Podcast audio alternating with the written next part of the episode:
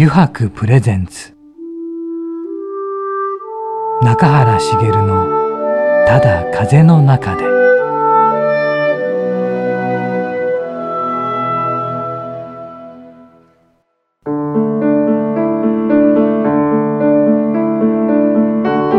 皆さんこんにちは。声優の中原茂です。えー、油白プレゼンツ中原茂のただ風の中で、え、今週はですね横浜駅から徒歩10分ほどのところにあります油白横浜本店ショールームよりお送りしていきます。さてねこうまあこれはね皆さんもご存知の通り収録なんですけど収録日の今日これも風がすんごい強い日で冷たいわ吹き荒れるわね。電車止まるわでね。行き先変わるわで。大変でした、えー、横浜ショールームにねたどり着くまでがとても大変でした。でもなんとかたどり着いてね鳥ができてよかったなと思っているところでありますがね、えー、まあこんな感じでゆるく今日も行くんですがさて今週のお客様なんですけれども今週はですね、えー、ラグジュアリーブランドエルザ・ウィンクラーのクリエイティブディレクターである中井英一郎さんをお迎えしております。まあ今週と来週のね2週にわたってなんですけれどもまたねちょっとこれも自分でも楽しみでねどうしても聞いてみたいみたいなこともありましてね、え、きっといろんな話をしてくれるのではないかと思いますので本日もですね番組最後までお付き合いください。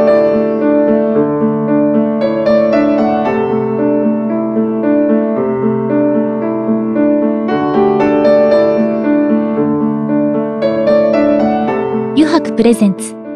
中原茂のただ風の中で。この番組は FM ジャガリッスンラジオポッドキャストでお楽しみいただけます。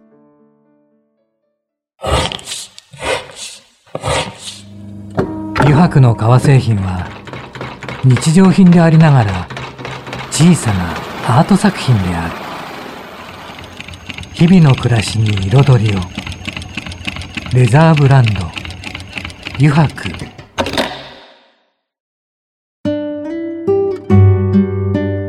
油白プレゼンツ。中原茂の「ただ風の中で」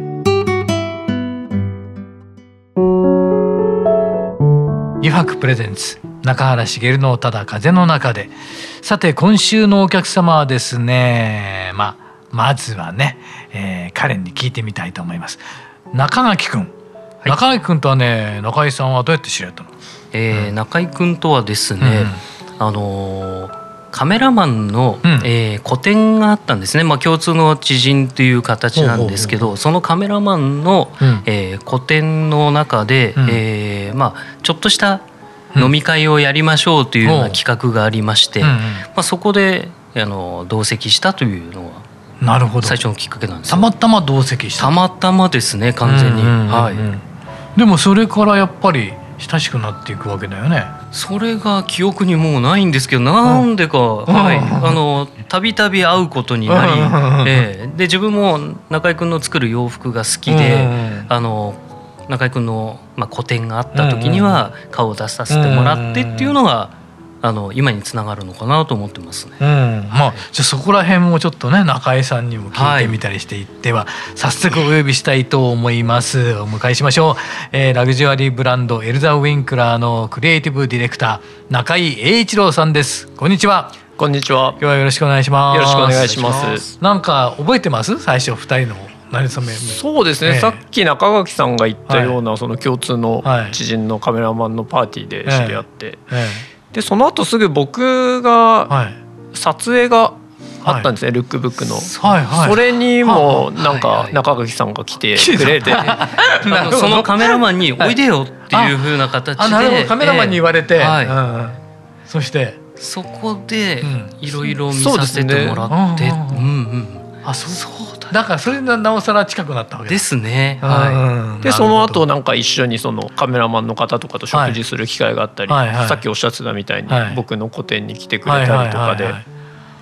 ああそれでだいぶだいぶ近くなってったってことですね。すね。はい。自分そのことすっかり忘れて、うん、あいや今思い出すとめちゃくちゃ大きい思い出なんですけど、申し訳ないことにすっかり抜けちゃってた。ある そういうことある。ね。で中井さんまあその今、はい、エルザ・ウィンクラーをやられてますけど、はい、ファッションですよねやっぱりそうですね。ファッションの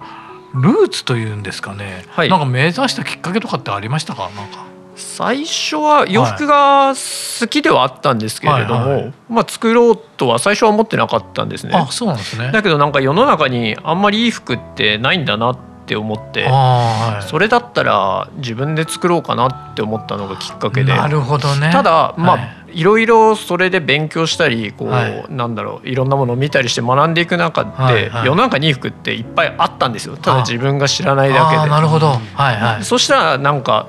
どんどんどんどんそれが逆に面白くなって、はい、突き詰めていきたいなっていうふうに思って、はい、ファッションの世界に入っていった感じですね。はい、で最初に幼児山本のところとかに行くんですよね。はい、そうですね。あれが最初だったんですか？そうです。新卒で幼児山本に入って、はい、もう学生の頃から働くなら幼児山本だけだなと思ってたので。本当ですか？だけだなぐらいだったまあ、思ってたんですね。もうそうですね、はい、まあが学生の頃にその幼児さんから直接なんか授業をしていただいた機会があって、そういうのがあったんですね。それでまあもともと好きではあったし、そういう出会いがあって、はい、それでもう働くなら、はい、幼児さんのところだけだなっていうのがありまして、はい、それで新卒で採用していただいて、はい、っていう感じですね。あじゃあその時の体験はめちゃめちゃ大きかったですか？そうですね。僕にとってはすごく大きな経験、体験になりましたね。はい。あれですよね。パターンはい、あのあまり素人素人からするとよくどういうことをやられてるのかって詳しくはわからないですけど、えーと、もともとパターンナーになりたかったわけじゃないんですよ。あそうなんですね。その、はい、幼児山本で働く時に、はい、まあ、デザイナーは幼児さんしかいなくて、うん、ああなるほど。そうスタッフとして募集してるのがパターンナーが一番そのクリエイティブな、はい、なんだろうポジションだったんで、それでパターンナーをやろうって思ったんです、はい、そういうきっかけなんだなんで学生の頃はもうデザインの勉強をしてたのでああなるほど、あれですねパターンのそのデザイナーのデザインを起こすわけですよね。そうですね。お要は絵を実際の形にしていく。形にして。まあその形にしていく中でその各パターンナーのまあ技術とあとまあセンスも必要だったり、同じ絵でも10人パターンナーがいたら違うものが出来上がってくるので。なるほど。はい。どどこら辺でそれがなんか変な話優劣ってじゃおかしいんですけどいいいいパターンナーと、はい、っていうのはどこで見られてくるんですかね。なんか。どこですかね。やっぱりその出来上がりの、はい、なんだろうな。出来上がったもうまあ、あとデザイナーとキャッチボールして作っていく。要はデザイナーだけでは作れないものパターンだけ、はい、パターンナーだけでは作れないものをこうキャッチボールしていく中で、はい、こう新しいそれこそなんか1たす1が3になるじゃないですが、そういうこうキャッチボールしていく中で新しいこうものを生み出していく。だからそうやっぱその感感性はやっぱり大事ですよね。そうですね。えー、あれですね。デザイナーのその意思を汲み取るってことも大事でそうですね、えー、あとまあ期待をちょっと超えていかないとあんまりいけないので。はいはいはいはいなんかああまあそれぐらいだよねって思われ思われちゃったらダメなので。はいはい。あでもそのキャッチボールをしながら何年間かを過ごすわけですよね。そうですね。は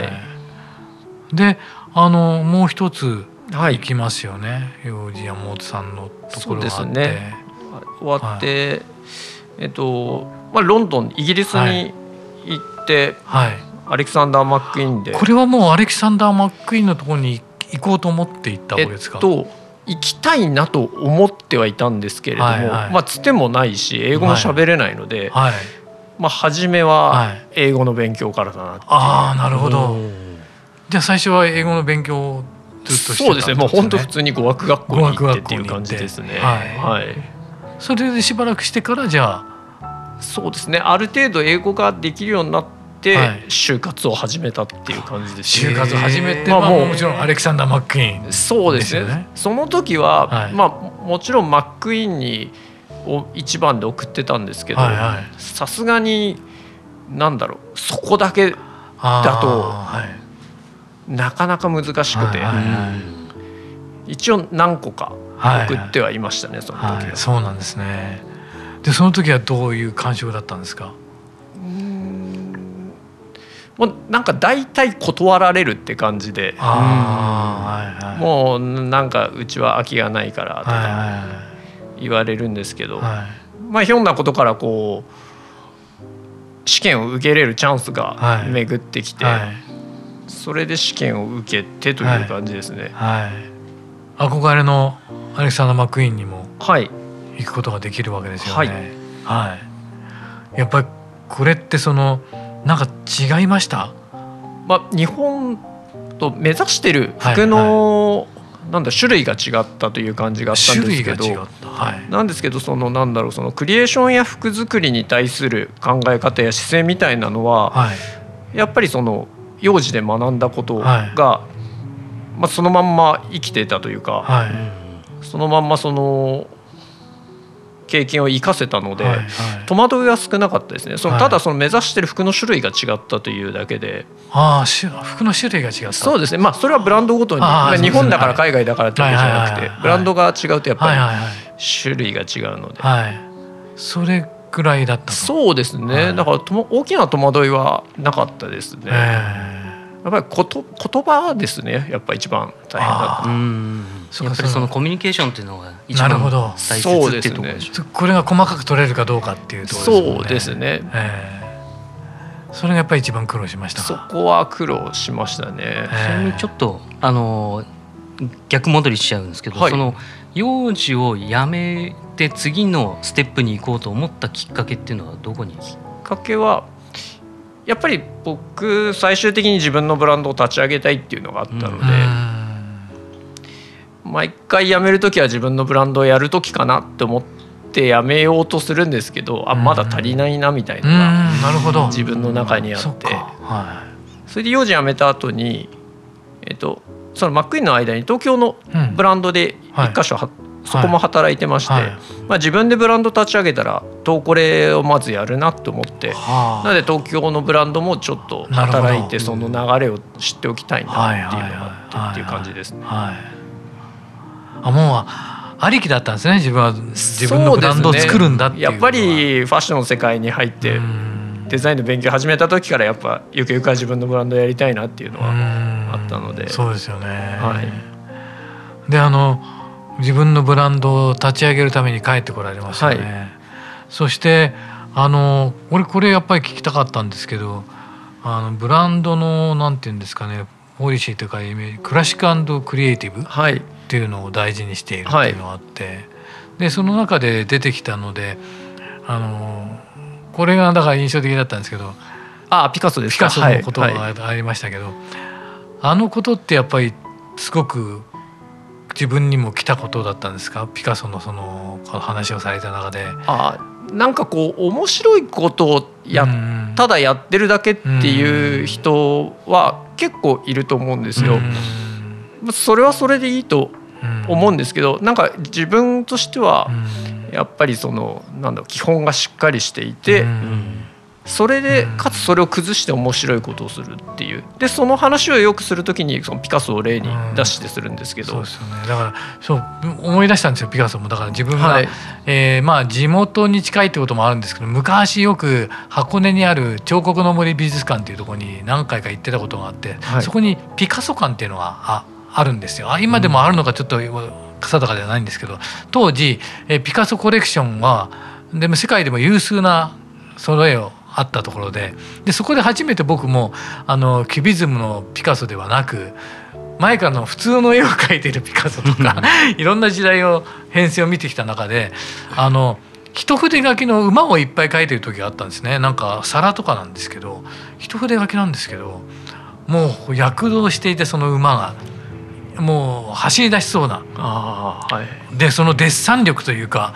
それにすごいなと思ってやっぱりあそこにたどり着くまでにこういうしっかりしたものもあってのここなんだなっていうのがなんかよく分かった気がしてただ ただぐちゃぐちゃ書いてるだけではないというかでもそれがやっぱり基本がやっぱりちゃんとないとダメなんだなっていうのは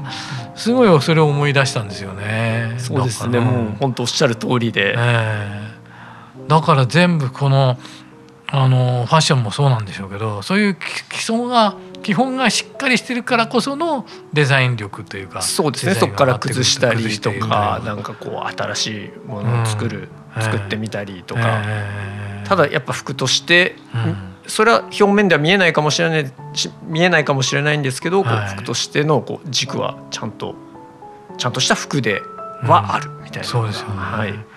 で変えられてその自分のブランドを立ち上げるにあたって例えば例えばエルザ・グインクラーっていう名前にしてもそうなんですけど、はい、どういうところからある発想というブランド名は、はい、えーと、ミューズとする架空の女性の名前をブランド名にしてます。はい、あそうなんですね。はい、そうですね。はい、で立ち上げますよね、はい、やっぱりいろんな思いがあったんでしょうけどどんなことをいっぱい一番大切にしようと思って立ち上げられたんですかね？大切にしてるのはやっぱり服としての力強さみたいなのを、はい、えーと、出したいなと思ってるんですね。はい、なんかこう一点一点ももちろんですし、そのコレクションとしても、はい、なんかこうなんか言葉でするとふわっとしちゃうんですけど本当力強いな、あの服は、みたいな感じのをもう一点一点のアイテムにしても出せるような感じして、そこは大切にしているところですね。はい、それはその立ち上げた時からそのような方向でいってる感じですか？そうですね、はい、そこはなんか普通のアイテムを作るにしても、はい、なんかなんか違うよね。なんかこうちょっとパワーがあるよねみたいな感じになったらいいなっていうのは思って最初から今までもまあこれからもですけどやってますね。はい、なるほど。でも中井さんもそうやっていろんなファッション業界でファッションも流れが早いじゃないですか、はい、あれって言ってる間に、あれこんなんなってこんなんなって、はい。はい、だからその中で自分っていうものをちゃんと思って立ち続けられる、はい、なんかそのなんか自分でこれだけはっていう課してるものとかってありますか？なんか周りはこれだけ早いの中で。うん。そうですね。なんか軸がぶれちゃいけないなっていうのは思っていて、はい、なんかそういう時にこう目利きのバイヤーさんとか、はいはい、そういう人たちからかけてもらった言葉とか思い出して。あ目利きのバイヤーさん。なんかこう有名なバイヤーさんとか、はい、なんかみんな知ってるよねあの人みたいな方がやっぱりいらっしゃるんですよ、洋服の,、あのセレクトショップのバイヤーさんとか、はい、なんかそういう方とかになんかこう展示会来てもらった時にかけてもらった言葉とか思い出すとやっぱりああこれやっていけばいいのかなみたいなのとかは思ったりとかはしますね。そうかやっぱりそういう時にかけてもらった言葉っていうのは大きかったりしますか、うん、そうですね。ファッションってやっぱり流行でもあるんですけど、うん、でも今もう多様性の時代なんで、そんなに流行流行を追う必要性はなくて、うん、うん、やっぱ自分というものをやっぱ突き詰めていかないと、うん、今後の世の中っていうのはなんかあの面白くなくなっていっちゃうんじゃないかなって。なるほどね、うん、それが強くなっていくのかもしれませんね。うん、ね。より強くなってよりどれだけ自分というものを出していけるのかっていう、揺るぎない自分っていうのをっていうのは大大切になってくる、ね、やっぱりあの今ネットの,、あのもうウェブでの世界なので、ね、情報発信とかも世界中の人が見てくれるんで、うん。あの今までだとあの届けられる人も少なかったから、あの流行りに乗らないとなかなか難しかったっていう業界でも、あの本当にいろんな人が見てくれる、うん。その中で1万人に1人見てくれるだけでも世界中だったらどれだけいるのっていうことなんで、うん。そうだね。そういうこだわり方がやっぱりこれから必要なんじゃないかなって自分はいつも思ってるんですよ。だから自分はあの流行は全く追わずに 自分のペースでしかものづくりしないっていうのも決めていて。か中居君からもそれをちょっとあの同じような感覚をいつも、あの受けてるので、ね、だからこそ実は、実はなんですけど、えー、銀座ギャラリーの制服をあの作ってもらったんですけど中居君に、あのパターン引いてもらって一緒にデザインしてもらって、なるほどね、作ったっていうのもあの他のデザイナーには自分は頼みたくなかった中井君だからこそ頼みたかったっていうのがあるんですよ。あ、うん、またちょっとねその話は次週にね、はい、またいろいろしてもらおうかな中井さんあれままずあの1週目なんですけれどもありがとうございました。いろいろと。前半がまた来週もですねちょっとお越しいただいてお話をお願いしたいんですが実はですねこの後くじやろうぜというちょっと昭和テイストのコーナーがありましてこれちょっとあの中井さんにくじを引いていただいて答えていただくというコーナーなんですけどよろしいですか？はいよろしくお願いします。あじゃあぜひ引き続きよろしくお願いいたします。お願いします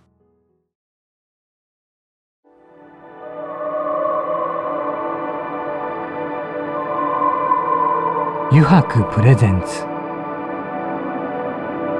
中原茂の「ただ風の中で」えー、ここからの時間はですね9時に書かれた質問に沿ってゲストの方とトークをしていきたいと思います。9時やろうぜのコーナーです。中井さん早速ですがね9時がありますので引いてください。お願いします。はい。はいさあじゃじゃん何でしょうかね。子供の頃どんなあだ名で呼ばれていましたか？どんなあだ名ですか？ありましたか？あだ名。あだ名。小さい頃はうんなんか僕栄一郎っていうんで、はい、A ちゃんとか呼ばれてたんですけど、まあ、中学ぐらいに入った時から、はいまあ、名字が中井っていうのもあって、なんか中高はもうずっと喜一って呼ばれてましたね。中井喜一。さんからの喜一自分も中垣じゃないですか、うん、あの板垣大輔の 大輔って呼ばれてたことありますかふざけんなこの野郎って思いながらも もう仲良くしてましたけどね。あだ名ってなんかいろいろあるよね。あだ名ってもう小学校とか中学校の時って結構残酷なあだ名つけてる人ですからね。俺友達で覚えてるのはキマッチョッパってやつとあとスカンクってやつがいて。なんでそうだったのかってなんかねある失礼なあだ名いっぱいあったなと思いますねま周りに周りのやつらでひどいのはいっぱいいたよねなんかなんでそうなったかわかんないんだけどはいありがとうございますじゃあ次行きましょう あだ名ね。これからキーチって呼ばせてもらおうかな。逆に大輔って呼ばれちゃうかもしれない。えー、仕事以外で、はい、今年チャレンジしてみたいことはありますか？仕事以外そうですね。これは結構前々から思ってできてなかったんですけど、はいはい、僕ダイビングのライセンスを取りたいなと思ってて、はい、ちょっと今までそのライセンスがなくてもできる範囲でダイビングはやったことあるんですけどやっぱりそれだと結構こう決まりが厳しくて。なんで今年はライセンスを取ってもうちょっと潜ってみたいなと。どこでとかあります？やっぱ伊豆ですか？日本だと伊豆とか沖縄とかですかね。いいですね。その一回、その体験で、潜ったことあるのは石垣島でも潜って。いいですね。沖縄最高じゃないですか。あと海外だとセブ島とか。ああもう羨ましい。なんかもう新境地でちょっと感動してしまってその潜った時に。感動しますよね。シュノーケリングだけでも感動しますからね。本当に なのでちょっと今年はそれをチャレンジしてみたいなと。素晴らしい。いいですね。まあどこで撮るか。でも沖縄いいですよ。やっぱり沖縄大好きですから俺。そうなんですね。沖縄いいな。じゃあダイビングということで。じゃあはい。もう一つダイビングね。さてこれは何でしょうね。じゃじゃん昔もらったお年玉の使い道は何か覚えてますか？お年玉。子供の頃に。まあよまあこうみんなそうかもしれないですけど、はいはい、やっぱゲームはああゲーム。ゲームは買いましたねよく。はい。ソフトの方もハードの方も。そうですね。なんか普通にみんなが持ってたのスーパーファミコンとかそういうの。も持ってましたし、なんかちょっとマイナーな PC エンジンとかそういうの。僕ビックリマンが好きだったんですよ。ビックリマン懐かしいですね。でその PC エンジンでビックリマンのゲームが出ててそれがどうしてもやりたくて買った覚えありますね。ビックリマンってアニメにもなりましたね。なりましたね。俺に一回だけ出たことがあって。そうなんですね。俺チョチョッキングっていうカニの役で、えー、サルカニ合戦みたいな話で、えー、確かね、じゃあその頃もう出会ってたわけで僕は中野さん声聞いてたわけだよね。そう。えじゃあ中垣にも聞いちゃうかな。中垣もそうやっぱゲームだった？何だった？あの自分は BB 弾の銃。BB エアガン。エアガンにどっぷりはまっていたんでもうエアガンにしか使わってないかもしれないです すっげえみんな違う。俺ね一人っ子なんですよ、はい、だから親戚がいっぱいいてだから案外お年玉たくさんもらった方で。でも使い道ないんでずっとずっと取っておいたんですよ、ある時使った。何何に使ったかっていうとこんなちっちゃなポータブルのカラーテレビ当時としては珍しいなんか5型か7型かなんかのパナソニックの出た時があってそれを自分の部屋に欲しくて貯めてあるお年玉で買った。当時。だって当時だから今からもうもう40年前とか。そんなものが存在するの すら知らないですからね。存在した。だなんかお年玉にそれを買った覚えがあって。なんか三人三様。そうですね。あ中井さんあの9時やろうぜのコーナーもありがとうございました。ありがとうございます。また次週もですねよろしくお願いいたします。よろしくお願いします。お願いします。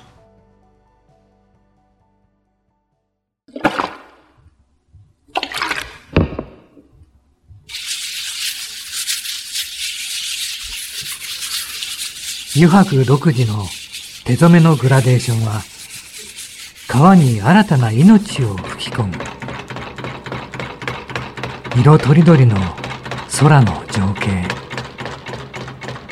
青く深い海。誰もが感動するあの一瞬を閉じ込める。レザーブランド。油白